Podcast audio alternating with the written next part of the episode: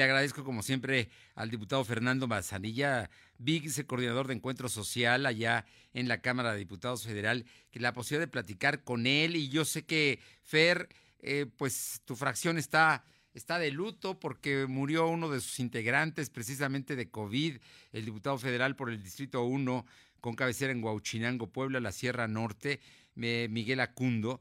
Eh, el día de ayer se dio a conocer y pues es, es delicado, pero ese es el tamaño de la crisis que hay precisamente por esta enfermedad que está a punto de cruzarse con la influenza.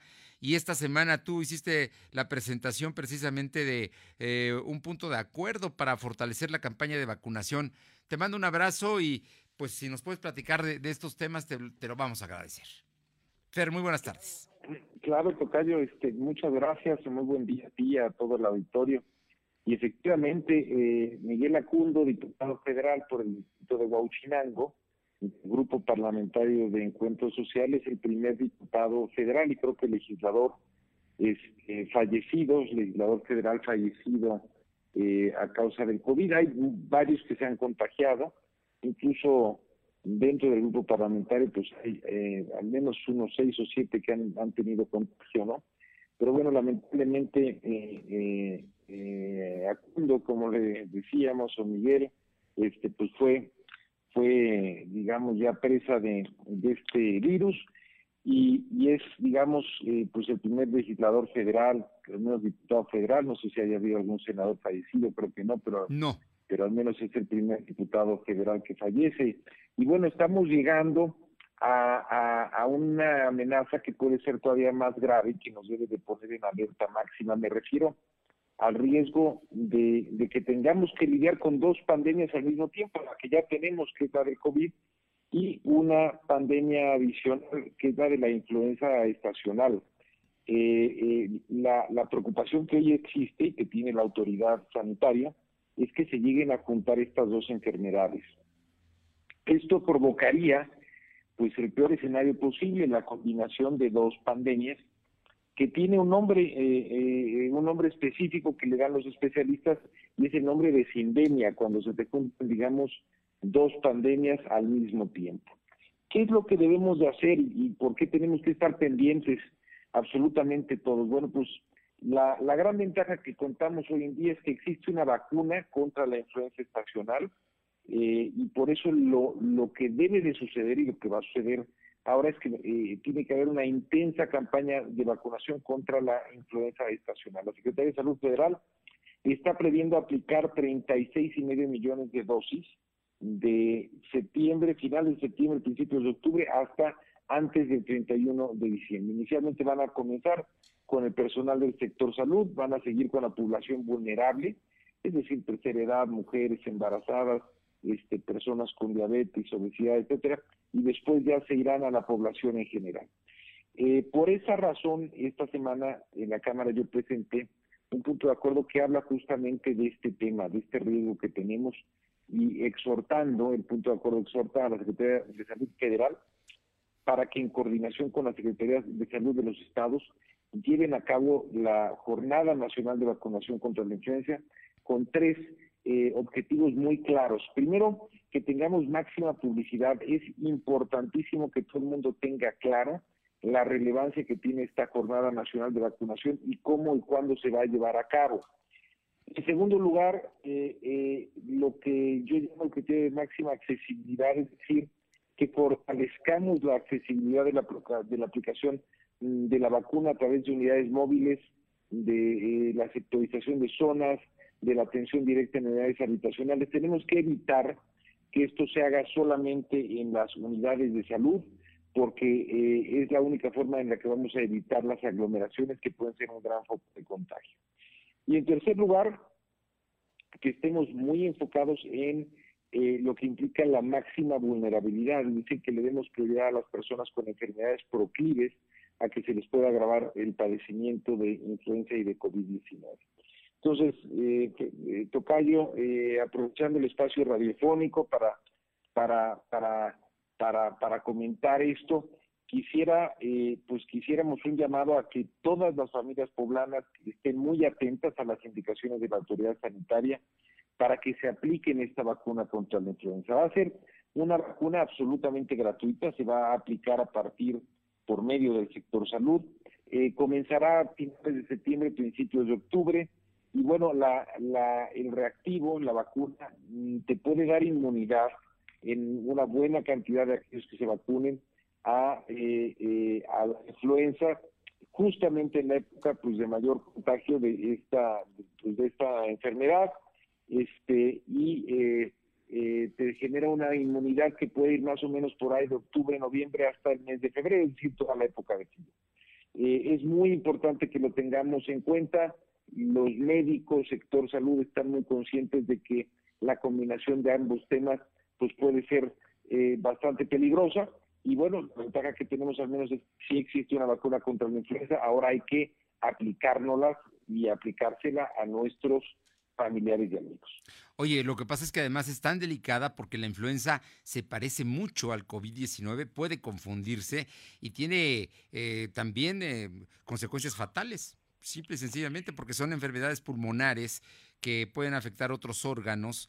Con, con, consecuencias y confundir a la gente. Por eso es tan importante todo lo que dices de la máxima publicidad, la máxima accesibilidad y también la vulnerabilidad. Que la gente le quede claro que vacunarse hoy es pues casi de vida o muerte, ¿no? Por, por las consecuencias que puede traer.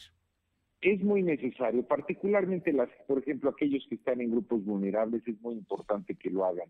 Este, como tú bien dices, aunque se trata de enfermedades que tienen su origen en virus diferentes, producen la misma, el mismo efecto y el efecto en muchos casos es la neumonía. Y, y también efectivamente hay similitud en los síntomas, la fiebre, la tos, el dolor de cabeza y esto puede generar confusiones. Mucha gente puede acudir al hospital pensando que tiene COVID y podríamos saturar el sistema de salud o peor todavía mucha gente podría quedarse en casa pensando que se trata de influenza y pudiera en ese caso terminar muriendo, falleciendo por COVID-19. Entonces, es muy importante que en estos momentos seamos extra precavidos. Todo indica que va a haber, y eso lo platicamos aquí en algún momento en tu programa, que este tema del COVID-19 traería distintas olas, eh, que eh, eran olas que durarían alrededor de seis meses, que no sabíamos si la segunda ola o tercera ola, si la hubiera, este, eh, fuera de mayor, igual o menor medida que la, que la primera ola. eso no lo sabemos. Lo que sí sabemos es que la primera ola, digamos, lo que sí sabemos es que la primera ola estará pues por terminar y que pronto vendrá una segunda ola por ahí de, de, octubre, eh, muy eh, alimentada también por el tema de la influenza, que nos durará pues hasta por ahí del mes de abril. Entonces es muy importante ahorita con este asunto cuidarnos en lo que sí nos podemos cuidar, eh, que es la parte de la influenza, y si existe una vacuna contra el COVID-19, todavía no existe una vacuna. Y bueno, hoy más que nunca seguir con todas las precauciones, particularmente el uso de cubrebocas es vital, no bajemos la guardia este, por esta segunda ola que puede empezar, digamos, a eh, crecer a partir del mes de octubre.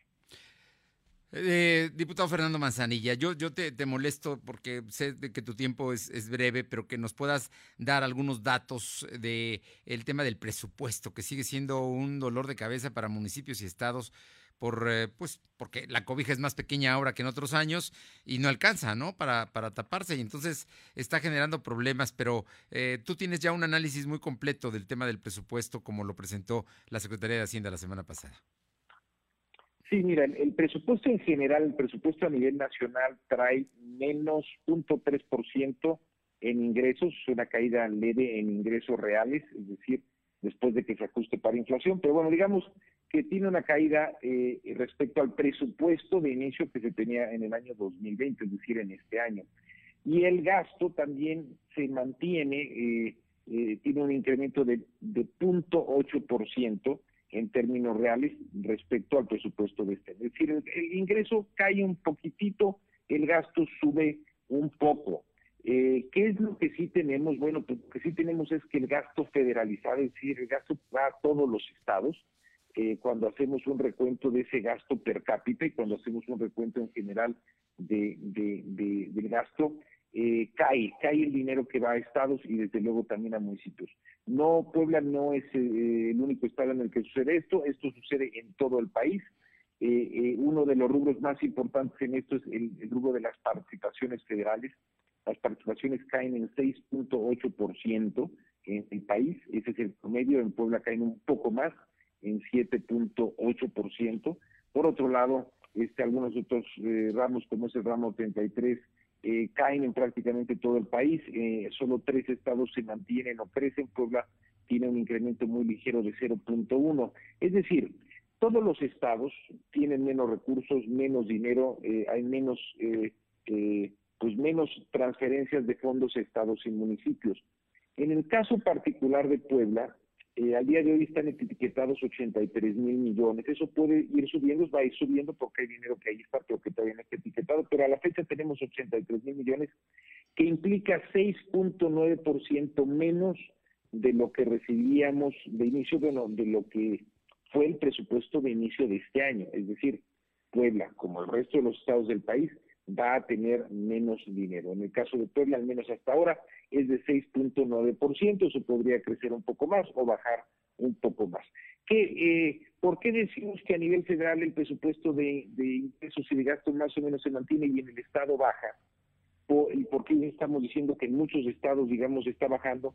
Porque hay alrededor de 100 mil millones de pesos, Tocayo, que están yendo a programas prioritarios del presidente. ¿Cuáles son esos programas? Es el Tren Maya, al que se le destina 36 mil millones más o menos, es la refinería de Dos Bocas al que se le destina más o menos 45 mil millones de pesos y es el aeropuerto de Santa Lucía al que se le destina más o menos 21 mil. Esos más o menos 100 mil millones son más o menos los recursos que se le recortaron a los estados y a los municipios y es lo que está afectando, impactando el presupuesto federal de Puebla. ¿Qué es lo que hay que hacer? ¿Qué deben de hacer los estados y los municipios? Hay que empezar a recaudar de manera local, hay que volverse mucho más eficiente desde la parte estatal y en la parte municipal. Es la única forma en la que van a empezar a tener más recursos. Estamos viviendo por primera ocasión una reversión o un cambio a lo que hace muchos años, por ahí del año, pues yo creo que fue por ahí del año 95, 96, empezó con Ernesto Cedillo, el presidente Ernesto Cedillo, que fue descentralizar mucho dinero a estados y municipios. Empezó en 1995 más o menos. Estamos hablando pues ya cerca de 25 años. Desde entonces a la fecha el dinero de estados y municipios ha ido, creciendo. Tú recordarás, antes de esos 25 años los estados tenían muy poco dinero, igualmente los municipios. Este, ahora venimos a una época diferente. Regresamos otra vez a un gasto centralizado por parte de la federación y los estados y los municipios tendrán que irse buscando cómo ir generando ingresos adicionales y suplir justamente esta reducción. En el caso de Puebla, te repito, en principio la reducción hasta hoy en los recursos etiquetados es de 6.9% menos. Pues tendremos que ver qué hacemos para generar algunos recursos adicionales y poder compensar esa caída. Un reto enorme el que tenemos por delante. Tocayo, qué gusto saludarte y la próxima semana, si nos permites, volvemos a platicar porque hay todavía muchos temas pendientes. Me encantará. Un fuerte abrazo a ti, Tocayo, y al auditorio. Un fuerte abrazo, muy buenas tardes. Diputado Fernando Manzanilla, vicecoordinador de Encuentro Social en la Cámara de Diputados.